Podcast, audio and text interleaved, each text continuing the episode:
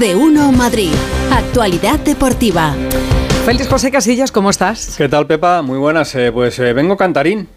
No te. Ah, no, sí, no. sí, sí, sí. Hombre, podía cantar ¿Por? goles. Podía cantar goles, pero a lo mejor al Borrascas este fin de semana le han faltado algunos. Bueno. Eh, sí, ¿no? Está tocando menos. la nariz de una forma sutil. No, no, no, No, no, no, que va, ver, no. no, no puede, no puede ser todos los fines de semana. Quiero decir que alguno también se puede fallar. El Rayo contento, el Getafe metió tres. Sí, de cabeza todos. Claro, además. fíjate, el Getafe tres goles, eh, vamos, es una cosa espectacular. Y luego lo del Madrid, no, pero vengo cantante, cantarín por lo de, por lo de Carlos Sainz.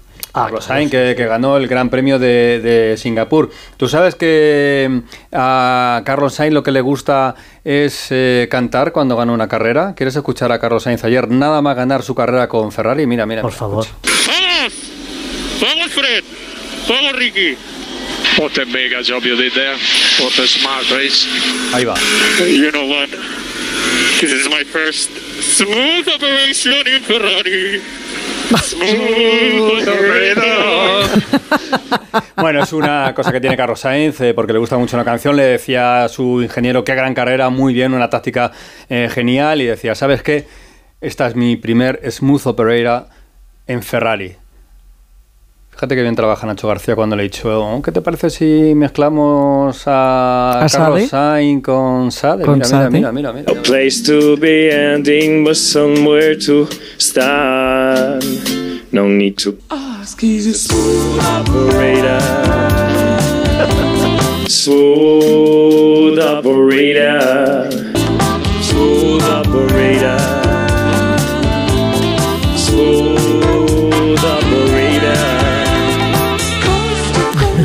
Está, Carlos Sainz. Me encanta. Sí, sí, smooth Qué operator. bonito te ha quedado Nacho García. Le tienes que decir a Rafa García, a Rafa Fernández, que yo sé que es, eh, que es amigo de él, Sí. que este montaje se lo envíe. ¿eh? Y yo creo que eh, Nacho García tiene que estar en la escudería de Ferrari mañana como productor musical de, de Carlos Sainz. Bueno, es pues lo mínimo. venga, como viene siempre de negro, el día que Vamos a venga ver. de, de rojo, eh, le ponemos. el Si hay caballo. 70 tíos para cambiar una rueda, Sí. no va a haber un tío para que le bueno ponga la música. para que le ponga la música y le haga estos arreglos. Vamos, como mínimo, y bien pagado. Bueno, ahí está. He dicho. Enhorabuena, Nacho. Ahí está. Eh, con la música. Bueno, vamos con lo de, con lo de hoy. Eh, vamos a olvidar un poquito el fin de semana, pero vamos ya con lo de hoy porque eh, vuelve la Liga de Campeones. Y el Atlético de Madrid ya está en Roma. Primero voy a saludar a Hugo Condés, que tiene la información, porque eh, en Onda Cero trabajamos así, mandamos una expedición por delante y otra por detrás, no va a ser que se pierda alguna cosa. Y eh, a Hugo le hemos dejado aquí de, de reserva, pero estará mañana en Roma. ¿eh? Hugo, ¿qué tal? Buenas tardes. Hola, ¿qué tal? Muy buenas a todos. Sí, sí, hay que cubrir todos los frentes y aquí estamos para contar que el Atlético de Madrid eh, ha llegado a Roma, que debuta mañana a las 9 de la noche frente al Lazio en el Olímpico de Roma, un estadio que conoce perfectamente el Atlético de Madrid, donde ganó en eh, 2011 al Lazio en los 16 de final de la Europa League, ganó 1-3 en el primer partido europeo fuera de casa de Diego Pablo Simeone en el banquillo rojiblanco, que la última vez que lo visitó fue en 2018 en la fase de grupos de Liga de Campeones, esta vez para jugar contra la Roma, porque los dos juegan en el mismo estadio y que empató a cero después de desperdiciar 257 ocasiones, o lo que es lo mismo la historia de los últimos años del Atlético de Madrid, y que va con muchas bajas, Félix. eh, hasta seis futbolistas del Atlético de Madrid, todos los que tenía lesionados, bueno, los cinco más Lemar, que se lesionó eh, desgraciadamente y de mucha gravedad en el último partido ante el Valencia, ninguno se ha recuperado, así que ni Coque, ni Reinildo, ni Memphis, ni Soyunchu, ni De Paul, ni Lemar, fíjate, Coque, De Paul y Lemar, los tres centrocampistas titulares en el debut de Liga frente al Granada, ninguno de los tres están en el debut frente al Alacho en Liga de Campeones, así que Simeone se ha llevado a los disponibles más eh, cinco chavales eh, que completan la lista del Atlético de Madrid, Gomis, Costis, Cala, Guerrero y Salim El Yevari, este chico que marcó el primer gol el otro día en el derby de filiales, que empató a dos el Atlético Madrid B en Valdebebas frente al Real Madrid Castilla. Así que esa es la lista del Atlético de Madrid, que viajan con ilusión como cada vez que se arranca la Liga de Campeones y sobre todo con las ganas de quitarse el mal sabor de boca de ese partido lamentable. De hecho, dijo Simeone que ha sido el peor desde que él está como entrenador del Atlético Madrid, cosa de la que difiero discrepo, pero bueno, eh, el Cholo estaba caliente y dijo eso. Pero bueno, fue un muy mal partido y sobre todo esperando ver un Atlético con una actitud muy distinta mañana en ese Estadio Olímpico de Roma. Gracias, Hugo. Hasta Besito, luego. Hugo. Chao. Abrazo. Habíamos chao. dejado a Hugo de, de reserva porque eh, esto de los aviones y de los viajes ya sabéis cómo, cómo son, cómo Sí. son las cosas, ¿no? Entonces, ante la duda de que Alejandro Mori eh, aterrizase eh, on time, eh, en tiempo, eh, para entrar en este programa de éxito, y lo ha conseguido. Ah, Está. Alejandro Mori en Roma, sí, sí, ya verás. Hola, Jano, ¿qué tal? Buenas tardes. Hola, ¿qué tal? Buenas tardes. Sí, sí, para una vez los, el avión ha sido puntual eh, y incluso o sea, ha llegado un poquito antes de lo previsto. Bueno, ya estamos en Fiumicino, acabamos de aterrizar, la expedición del Atlético de Madrid, 131 pasajeros en este vuelo charter, el primer equipo, evidentemente el equipo de Fernando Torres que va a disputar la Youth League. Me ha llamado la atención la presencia de Enrique Cerezo, el presidente que habitualmente viaja el mismo día de partido, ha querido estar hoy con sus jugadores. Me ha dicho que tenía cosas que hacer. Mori, tengo cosas que hacer.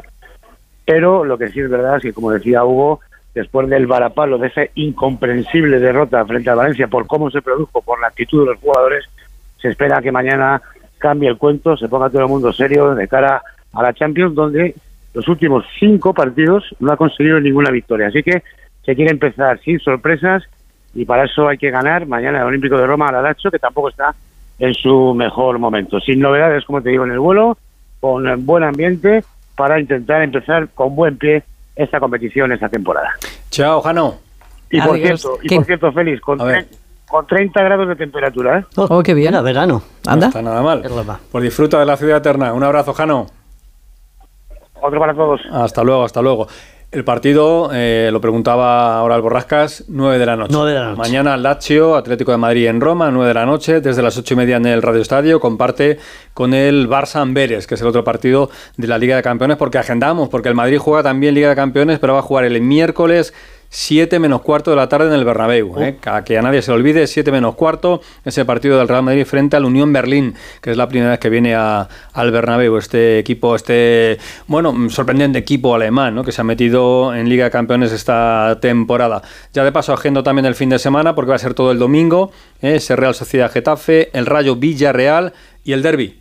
9 de la noche, Atlético de Madrid, Real Madrid. El, El domingo. domingo. Domingo a las Todas las 9. 9 de la noche. Todas las partido 9 nosotros. En el Metropolitano. Y voy con la parte del Madrid, alivio el dolor del Borrascas. Sí, yo te lo agradezco, De, eh, de largo ya, y vamos con lo del Madrid anoche en el Bernabéu. Esa victoria 2-1 frente a la Real. Otra vez remontando, pero el Madrid Ah. 15 de 15. 5 partidos, 5 victorias y ahora pensar en los alemanes. Esa sonrisita que pone el Borrascas, ¿por qué es? No, no, no, no, no, porque porque van Porque le hace ganando. feliz. No, Bueno, claro. bueno. No, y porque decían que el Fran García este el lateral que, que si no se adaptaba, que si no era ni la sombra que del jugador del Rayo, yo le veo jugar y el tío pone unos centros increíbles. ¿Sabes quién le vio jugar ayer también? ¿Quién? Burgos, Fernando. Ah, pues que nos lo cuente Hola. él mejor. Hola, Fernando, buenas tardes. ¿Qué tal? Buenas tardes. Los centros que le faltaron al Atlético de Madrid en Mestalla, Sí, Borrascas, sí, sí, sí. Le faltaron muchos centros. Madre mía. El Madrid necesitó ayer dos buenos pases de Fran García en la segunda parte. A los 41 segundos de comenzar el segundo tiempo y a los 15 minutos, con goles de Fede Valverde, el primero de la temporada del Charrúa, que el año pasado hizo 12, y el segundo de Joselu, que no tiene el 9, que no tiene tanto nombre como otros, como Pero- Memphis Depay, por ejemplo, o como Morata, pero que lleva más goles que ellos, Borrascas, y porque evidentemente es un delanterazo, un delanterazo, bueno, más que Morata no lleva en liga, pero está cumpliendo. Ayer de nuevo titular, marcó el gol de, de la victoria. El Madrid, bueno, una primera parte discretita, le salvó Kepa, aunque Remiro también estuvo muy bien, el portero yasonense, pero en la segunda parte eh, el arranque fue maravilloso, un cuarto de hora fantástico con los goles de Fede Valverde y Joselu, luego se esteó un poquito, pero las mejores ocasiones fueron blancas en el segundo tiempo y son cinco victorias consecutivas como la temporada pasada. La temporada pasada llegó a seis, a seis, y la sexta fue en el Metropolitano. Vaya, vaya. de verdad, quiero ¿eh? decir- no, no quiero decir nada. Las tres últimas han sido por, por la mínima, tanto en Vigo como frente al Getafe y la Real Sociedad en el Estadio Santiago Bernabéu, que eh, volvieron- volvió a, a ver el Real Madrid y el Bernabéu una gran entrada, 70.092 espectadores. Que Carlo Ancelotti siga haciendo historia en su quinta temporada como técnico blanco. Ayer alcanzó las 173 victorias Ya solo por delante tiene a Miguel Muñoz con 357, no llega, ¿verdad? No llega, ¿no? No, no llega. Pero son 173 victorias en 241 partidos, que es un 73% de partidos ganados, que es una auténtica barbaridad. Lo de Carlo Ancelotti, que busca ganar más títulos, ya tiene 10, entre ellos dos ligas de, de campeones, y que el Madrid sigue siendo líder, que ahora tiene la Champions el próximo miércoles, que han entrenado esta mañana, todos bien. Eh, eh, moral óptima, que decía, eh, chicos bien, moral óptima, que decía Luis Molonni allá por los años eh, 80 y que vamos a ver si eh, para el miércoles vuelve ya Mendy, que lleva seis semanas lesionado en una dolencia que solo iba para dos semanas según Carlo Ancelotti. Y os voy a dar un nombre a ver qué, qué os parece. Venga. Espen Escas. Espenescas. Tiene, tiene Bonito- nombrecito bonito un no poquito es. de chiste, ¿eh? Espenescas, No, no, no. espenescas. Espenescas. Espenescas. No es, no es una comida para gatos, no es eh, la montaña más alta de Tailandia. ¿Quién es este hombre? Eh, Espenescas es el colegiado noruego que va a dirigir amigo. por primera vez en su historia al Real Madrid y al Unión Berlín. Apenas lleva tres partidos en Champions. He estado viendo a ver este colegiado de 35 años y es curioso porque en julio de este año, y yo no me acordaba, vimos el partido, pero los árbitros hay veces que ni los vemos, dirigió la final del Europeo Sub-21 en Batumi, en Georgia, España e Inglaterra, que perdió España frente a los ingleses 1-0, sí. tras un fallo de Abel Ruiz en el último segundo para haber llevado el partido a la prórroga. Pues ese Espen Escas, noruego de Oslo, va a arbitrar el próximo miércoles en el Estadio Santiago Bernabéu en el arranque de la Liga de Campeones 23-24. Pues que tenga Que lo suerte. disfrutes. Gracias, Fernando. Adiós. Hasta mañana, Fer. mañana. Adiós. A Espenescas lo conoce muy poquita gente, pero hoy en Boadilla había tres personas súper reconocibles, famosas, diría yo. A uno le saludo ya. Alberto Fernández, ¿qué tal? Buenas tardes. Hola, Félix, Pepa, Borrasca, muy buenas. ¿Y los Sí. otros dos quiénes eran? A ver. Bueno, los otros dos son dos que están empezando en el mundo del deporte. Pau Gasol y Rafa Nadal. Caramba. Que, sí, bueno, ya, ya, ya sabéis que en Boadilla, aquí en la ciudad del Santander, tenemos uno de los mejores campos de golf de, de Sí, Europa. Uno de los más largos, son 7 kilómetros de, de campo de golf, 17 hoyos. Por los 17 los han hecho Rafa Nadal y Pau Gasol. Y en el decimoctavo, que es el último, estábamos ahí esperando los medios de comunicación para que nos atendiera Pau Gasol, que ya sabemos que está retirado. Son dos buenos amigos.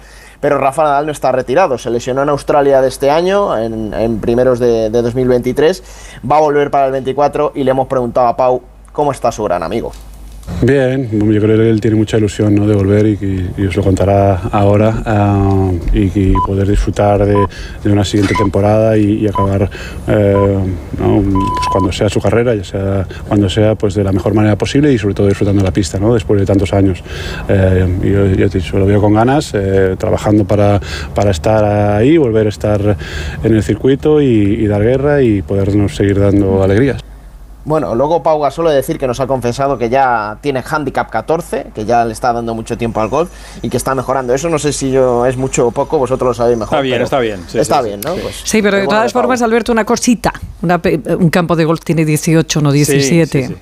Dieci- Sí, sí, en el decimoctavo es donde nos han atendido, eso es. Eso es, Octavo eso hoyo, es. el último, es donde han coronado y Pau Gasol nos ha, nos ha atendido muy amable. Luego está el 19, que es el de la cerveza y el, Sí, la Casa Club. el aperitivo.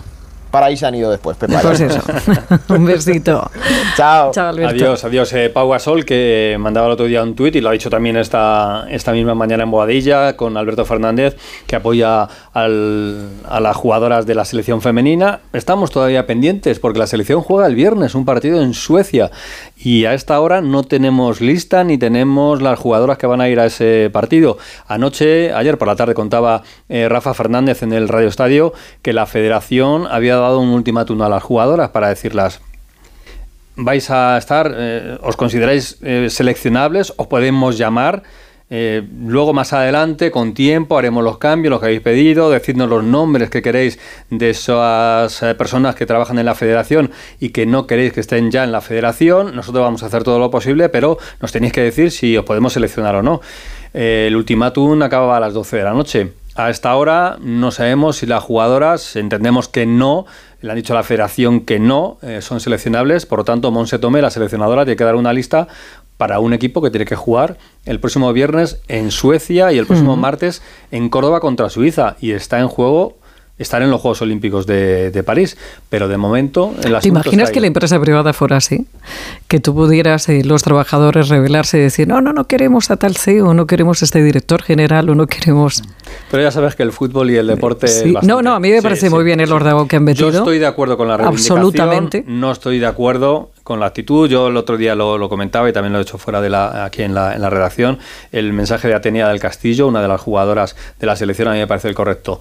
Queremos los cambios, pero yo creo que los cambios son es mejor hacerlos desde dentro y desde dentro es jugar con la selección. Sí, sí. Así que bueno, así están las cosas. Y la Supercopa de baloncesto que la ganó el Real Madrid. ¿eh? El Real Madrid ganó su partido, la final, la Unicaja, sexta Supercopa consecutiva. Hasta mañana, Félix. Hasta mañana.